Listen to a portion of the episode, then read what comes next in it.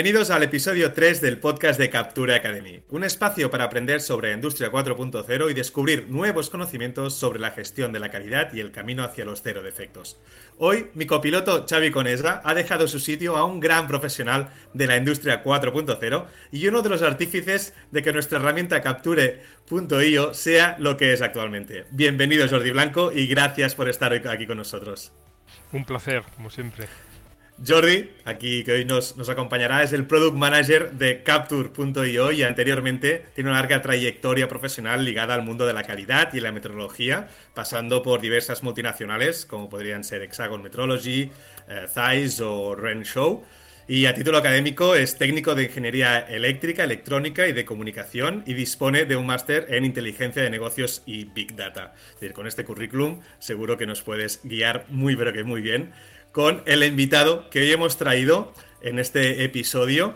Y tenemos la suerte de tener con nosotros a Carlos Recio, ingeniero técnico industrial, máster en análisis y aprendizaje estadístico data mining y uno de nuestros asesores de cabecera para la mejora de nuestro, de nuestro software. Actualmente también es formador consultor de diversas universidades y empresas en gestión y herramienta de calidad y proyectos de mejora de Lean Six Sigma. Anteriormente también fue director de calidad y medio ambiente de, de empresas, principalmente del sector de la, de la automoción. Bienvenido, Carlos. Muchas gracias, bien, hallados. Y como siempre, eh, ya, ya, está siendo una tradición que la primera pregunta va para el copiloto, hoy te toca a ti, Jordi, y me gustaría que, nos dijeras un poco el, por qué hemos o has decidido que Carlos sea el, invitado de hoy y el por qué puede ser tan interesante escuchar su, su conocimiento. Bueno, pues Carlos y yo compartimos algunas sesiones cada semana, casi casi, en la que bueno él me ilustra sobre muchos temas de estadística de bueno lo que le voy preguntando. Y como habéis comentado antes no es nuestro asesor de cabecera en muchos pues temas y hace unas semanas estábamos hablando de la resolución de problemas ¿no? los 8D los flujos y tal y bueno salió una conversación muy muy interesante muy didáctica y dijimos hombre esto estaría muy interesante poder compartirlo ¿no? y bueno de ahí nació esta idea de traerlo por primera vez, y espero que no la última, a este, a este evento. Por todo lo que me han contado, creo que no será la última porque seguro que es muy interesante. Y déjame empezar el podcast ahora sí con una pregunta que me ha parecido básica, pero nada baladí, es decir, me, parece muy importante, ¿no? El, por qué necesitamos identificar los problemas en, nuestras organizaciones.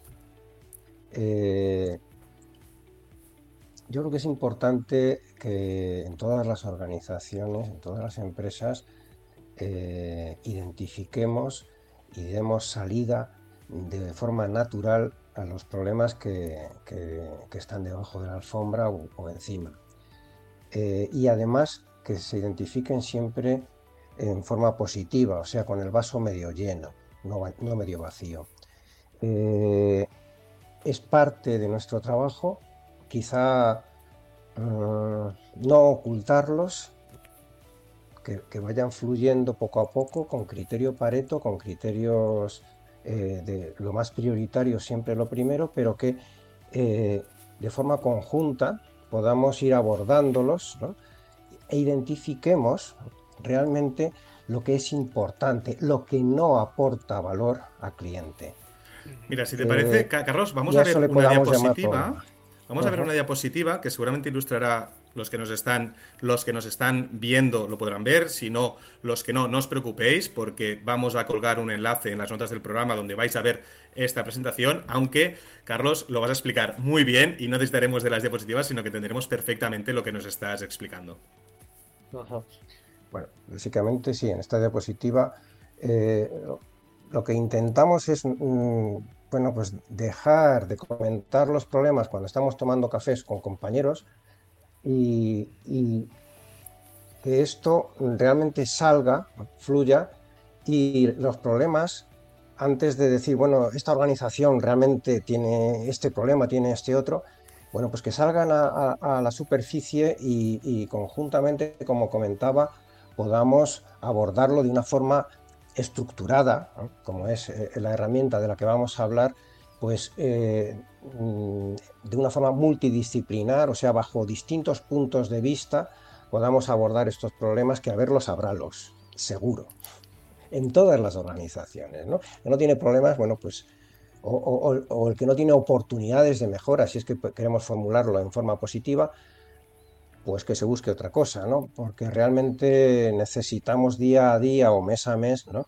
Buscarnos nuevos retos. Y como venía en la, diapositiva, cualquier incumplimiento de cualquier objetivo, en la parte de abajo a la derecha, eh, pues puede ser objeto de, esta metodología, de aplicar esta metodología de resolución de problemas. Y ahora estamos esta, esta herramienta, ¿no? Que hablamos de, herramienta 8D, ¿no? De resolución de problemas. ¿Cuáles son los grandes rasgos, eh, las etapas de esta herramienta, ¿no? De esta herramienta 8D de resolución de problemas. Bueno, es importante que, cuando identifiquemos una oportunidad de mejora o problema en nuestras organizaciones, eh, no vayamos directamente a poner la tirita en la herida sin saber realmente eh, bueno, qué ha podido suceder. Es cierto que si yo tengo un dolor de cabeza eh, y voy a Jordi y digo, oye, por favor, ya que somos amigos, Jordi, ¿me puedes dar un paracetamol que me duele la cabeza? Bueno, pues Jordi a lo mejor es posible que me diga, mm, ¿qué me dirías, Jordi? Eh, ¿Por qué?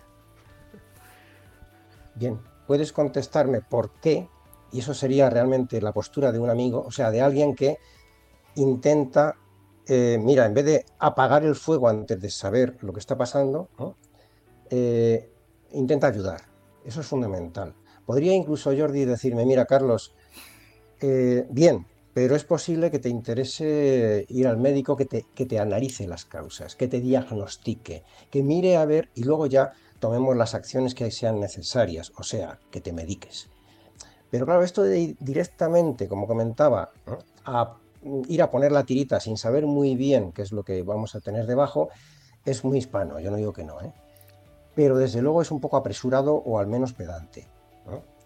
Y lo importante es que con esta metodología vayamos paso a paso, paso a paso, de forma estructurada como equipo, multidisciplinar, o sea, bajo distintas perspectivas vamos a intentar enfocar un mismo problema,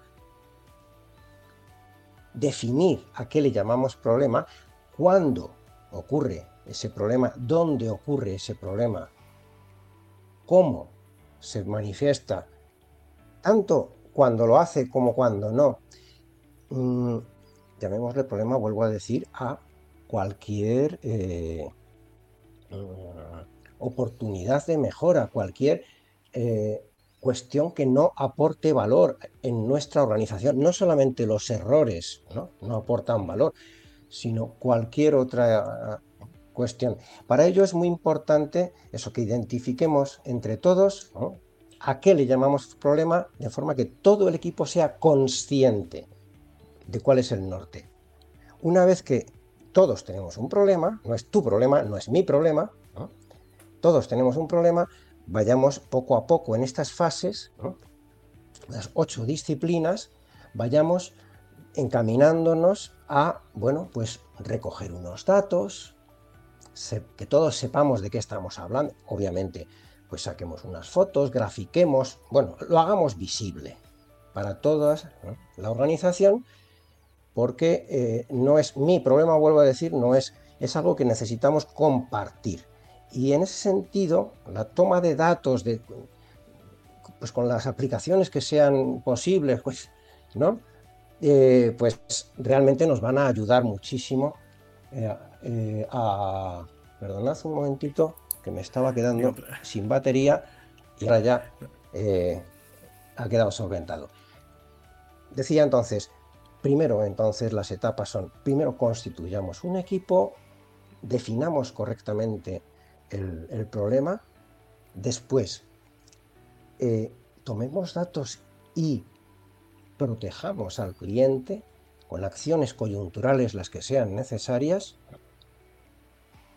eh, durante el tiempo que tardemos en determinar el siguiente paso, que es ese análisis de causas. Análisis de causas de por qué me duele a mí la cabeza. De por qué eh, sucede esto. Tanto sobre la causa raíz que llamaremos como sobre el por qué no podemos nosotros detectarlo o por qué nuestro sistema no es capaz de detectar estos problemas. Bien. Eh, el siguiente paso sería, una vez que hemos identificado esas causas, sería pues proponer esas soluciones sobre ambas cosas. Y entonces, eh, al proponer esas soluciones, debemos de pensar tanto en unas acciones eh, coyunturales que, vayan a, corregir la causa raíz, como unas acciones que no se nos olvide, que llamaremos preventivas, que son las que intentarán que este problema no vuelva a reproducirse.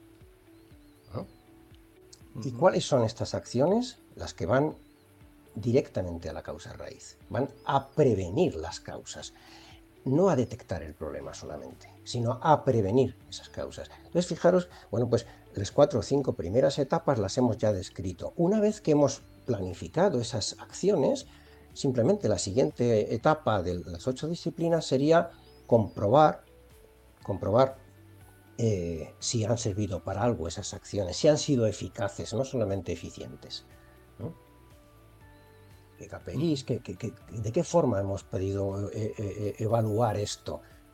No con opiniones, sino con medibles, con datos, que avalen o no esas acciones que tomamos. La penúltima de las disciplinas es qué podemos hacer para evitar que esto pueda volver a suceder, este problema. Fijaros que entonces es una metodología muy robusta, porque lo que no pretendemos es apagar un fuego, no, no, no. Apagar fuego sabemos todos, cogemos la manguera y punto, todos los días. El problema es que no queremos que este fuego vuelva a reproducirse. Y de ahí que exija una metodología más estructurada como es esta, hasta llegar bueno, pues a la, octava etapa, la octava disciplina, que es bueno, pues, recopilación de toda la información y, eh, dice la disciplina esta, felicitar al equipo. Felicitar al equipo es importante para que mm, aprendamos a trabajar en equipo. Se le puede felicitar a una persona en particular, suele ser a final de mes en la nómina. No, no, no. Aquí es, es importante felicitar al equipo. Para que veamos que cuando nos ponemos en una organización a, a cada uno aportar lo poquito que sabemos de nuestro campo, bueno, no hay, quien no hay que se nos resista. Vale, gracias. Cabe, yo sí que quería puntualizar que, esto Carlos nos explicará bien, que en el caso que eh, el problema sea de un cliente sí que hay unos timings, sí que hay unos tiempos ¿no? de actuación. Esto lo hablábamos el otro día, es decir, no es lo mismo un problema, esta metodología como hemos hablado, la podemos aplicar a cualquier problema interno, externo, aunque su nacimiento es de, de solventar problemas externos, ¿no? de cliente pero sí que habíamos hablado de que estos primeros pasos, ¿no? Carlos, nos podías explicar, ¿no? Que hay unos pasos que sí que tienen unos tiempos muy marcados, ¿no? Que, que son importantes de, cumplir, ¿no? Sí, efectivamente, eh, la metodología esta nace sobre todo, pues claro, ante problemas de cliente, aunque no puedo decir que, que ante problemas internos es igualmente eficiente de cualquier disfuncionamiento o algo que no aporte valor a la organización, he comentado antes, no solamente no aporta valor, a la no satisfacción del cliente. Pero los plazos serían, mm, eh, depende del sector, pero para las primeras disciplinas, ¿no? constituir el equipo, definir correctamente, incluso pues es algo muy abreviado, ¿no? Tomar acciones de contención entre 24 y en 48 horas. O sea, está... Pero por eso es importante fijarse unos plazos y esos plazos que sean seguidos. ¿eh? No es, bueno, a mí me gustaría el año que viene. No, vamos a fijarnos ¿eh? un plan es desde el principio y son plazos ambiciosos, sobre todo los primeros que son de proteger al cliente para que no sufra esas consecuencias. Pues eh, bueno, y, también a mí me gustaría, me gustaría un poco que nos explicaras el, cómo podemos identificar los problemas u oportunidades que tenemos de, mejora. Yo creo que es interesante. Bueno, cómo hay una metodología con un acrónimo eh, anglosajón que, quizá es muy, en la bibliografía es muy, nos viene muy bien, ¿no? Para no olvidar eh, los anglosajones tienen pues cuatro W y dos H, ¿no? El what, el where, el when, el todas estas W nos van a ayudar, ¿no? Esa diapositiva que teníamos antes de cuándo, dónde, cómo, todo esto nos puede, nos puede venir muy bien. Incluso el what, ¿no? De, de qué, a qué le llamamos problema. Porque tenemos que entenderlo entre todo el equipo, ¿no? ¿Por qué incluso esto el why? ¿Por qué esto es un problema? Para nosotros. Ah, es que esto es un problema de mantenimiento, búscate la... No, búscate la vida, no. Es, vamos a, ver entre todos ¿eh? cómo podemos aportar. No, es que esto es un problema de producción, esto es un problema de compras, es un problema de logística, de las distintas... Eh, pues lo importante es eso, que podamos entre todos saber qué es, a qué le llamamos problema, cuándo aparece, cuándo no aparece. ¿Por qué aparece en, esta línea y en esta otra no? ¿Por qué? ¿Por qué? Esto es muy importante. Tanto cuando aparece como cuando no aparece. O sea, dónde aparece como dónde no aparece. Entonces, esta metodología de el es, no es, también es muy utilizada para definir correctamente el problema y describirlo de una forma mm, completa. Es verdad que para describir un problema también nos va a hacer falta un par de Hs anglosajonas de estas, ¿no? El how many, el how much, el how often, bueno, es, es importante, ¿no? El cuánto, o sea, cuantificarlo con datos, no con opiniones. No, es que esto aparece, esto aparece, ¿en qué momento aparece? Una vez cada rato, cada dos ratos, una vez al día, una vez al mes, una vez cada... Eh, ¿Cuándo aparece? Todos estos datos nos van a venir muy bien. Entonces, para describir y tener claro a qué le estamos llamando problema. Incluso hay veces ¿eh? que conviene mm, tener un indicador mm, económico. O sea, en euros, mm, ¿a qué le estamos llamando problema? ¿Por qué? Porque esto es el, normalmente los que los, el, idioma que los gerentes mejor entienden, ¿no? cuando lo traducimos a su, a su unidad de, de trabajo. Muchas veces es la palanca, ¿no? Es la palanca que, empieza, que empieza el cambio, es ver un numerito con un dólar claro, un euro es que, detrás. Porque cualquier tipo de, mejora que se quiera, tienes que amortizarla, o sea, tienes que justificarla de alguna forma, eso, eso no hay que engañarse. Entonces, desde un primer momento, el, cuantificar si es factible, ¿eh? no siempre es factible, o sea, la satisfacción de un cliente que comentaba antes Jordi, pues a lo mejor es muy difícil de, ¿eh? medir cómo es esto de la pérdida de, una, de, imagen o demás, ¿no? Pero siempre que sea factible sí que es, bueno eh, que haya un, indicador económico también. Sí, y últimamente también estoy viendo indicadores medioambientales dentro de, de la resolución. ¿no? Muchas veces ya se está tomando esa, esa concienciación ¿no? de decir, bueno, esto es un problema en euros y en, y en medio ambiente ¿no? también. Sí, sí. sí, se empieza a hablar de huella de carbono mm. como una unidad de medición. Sí, sí, sí, sí, completamente de acuerdo. Esto lo he visto yo, ¿no? Beber el, el, análisis de un problema, es decir, bueno, pues este problema, el impacto económico, hemos tirado tantas piezas, pero ha habido dos transportes, eh, que es un impacto económico, pero que tiene una huella de carbono. Entonces, yo empiezo a ver esto en organizaciones que quieren incorporar dentro de este análisis de los costes ¿no? estos, estos impactos medioambientales. Eso veo. Y para, y para finalizar, también me gustaría, Carlos, que nos pudieras explicar cuáles son los puntos más críticos o, cruciales para resolver problemas en un equipo de trabajo.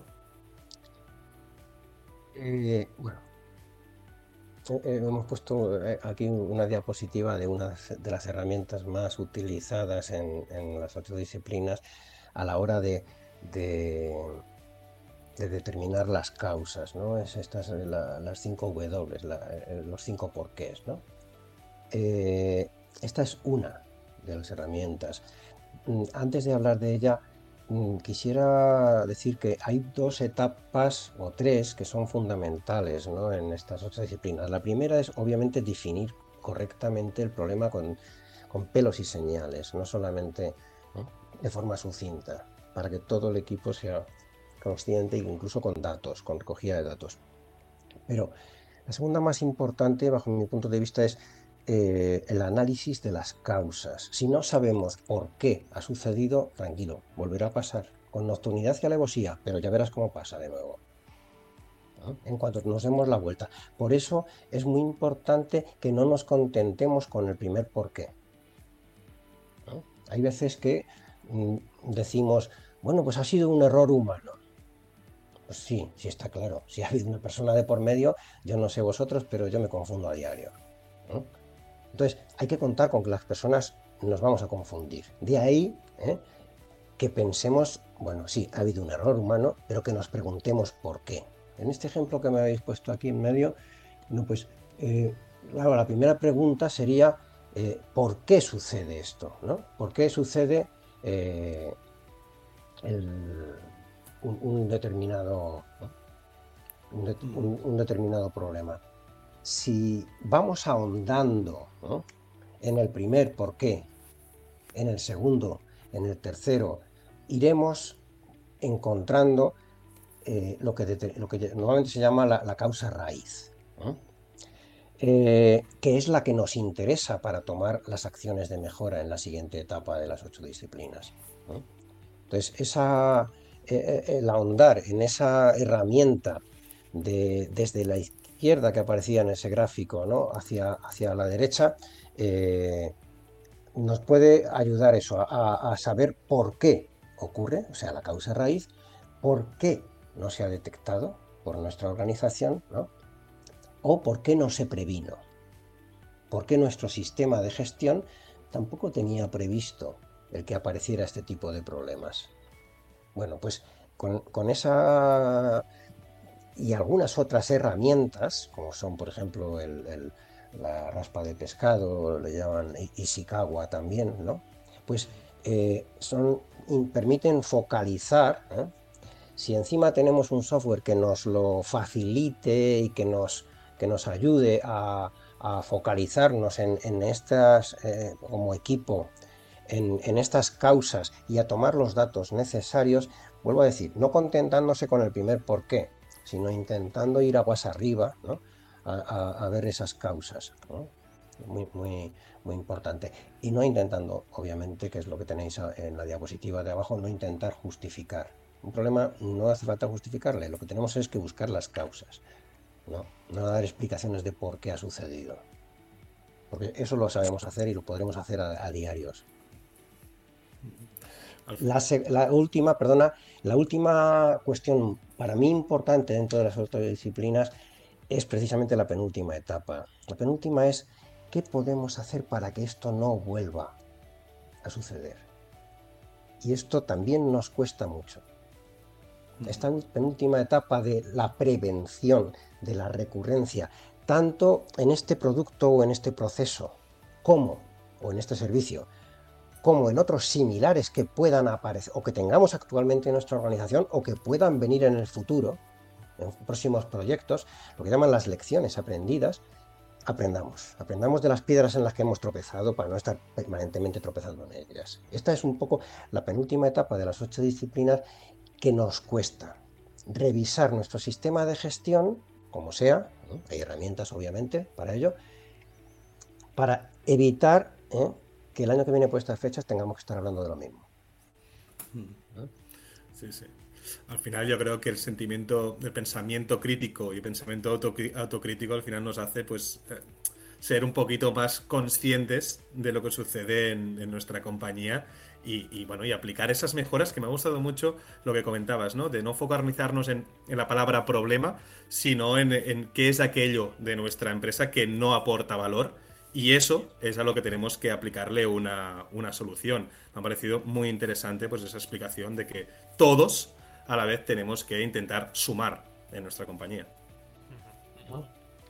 Y dedicarle un ratito, no solamente a hacer lo importante que es, bueno, pues mandarle lo que haga falta para el cliente, sino intentar hacerlo un poquito mejor que el mes anterior. Eso es, algo que también debe estar dentro de nuestro sueldo esa mejora continua, ¿no? De, cada día ir a hacer pequeñas cosas para, para llegar a una solución global y que toda la empresa, toda la compañía, desde los de arriba hasta los de abajo, entiendan, pues eso, ¿eh? que, tienen que hacer para llegar al, éxito.